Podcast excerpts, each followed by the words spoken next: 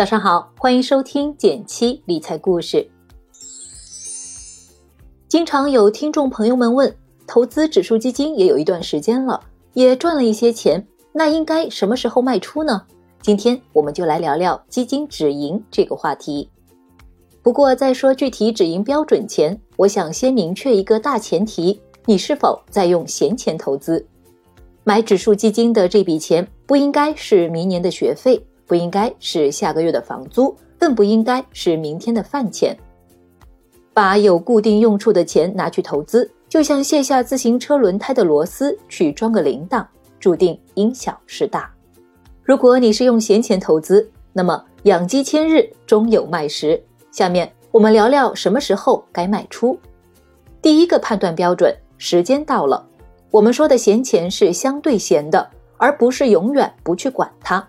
理财中的每一笔钱都应该计划好投资时长，比如想好这五万块我要投这只指数基金三年，那么时间一到，不管收益率是多少，都应该卖出。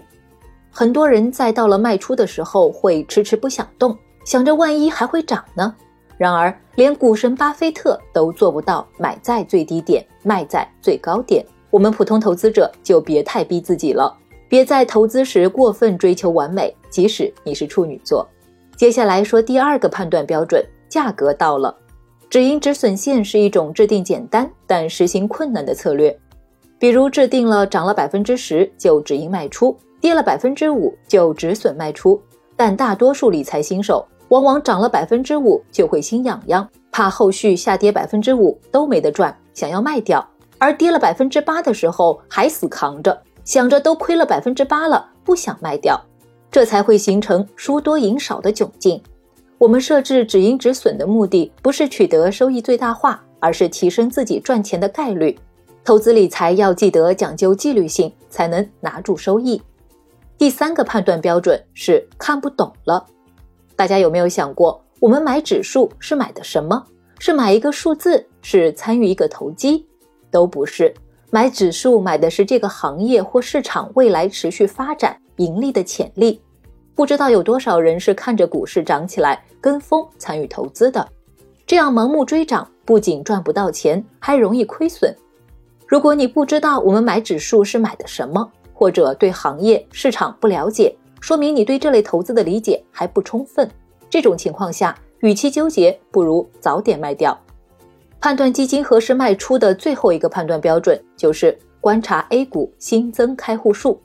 这里要给大家介绍一下市场上涨的三大因素：价值上涨、情绪推动、资金推动。其中价值的上涨是没泡沫的，后面两个因素如果突然异常高涨，就很容易产生牛市的泡沫了。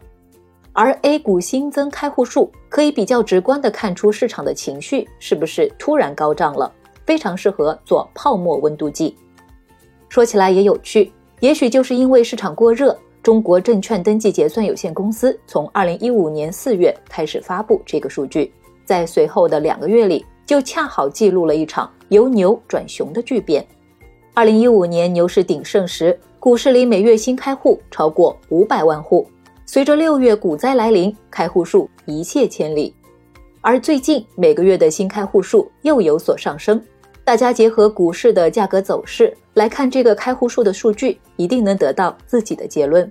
A 股新增开户数的数据可以在东方财富网、中国证券登记结算有限公司这两个官方网站查询到。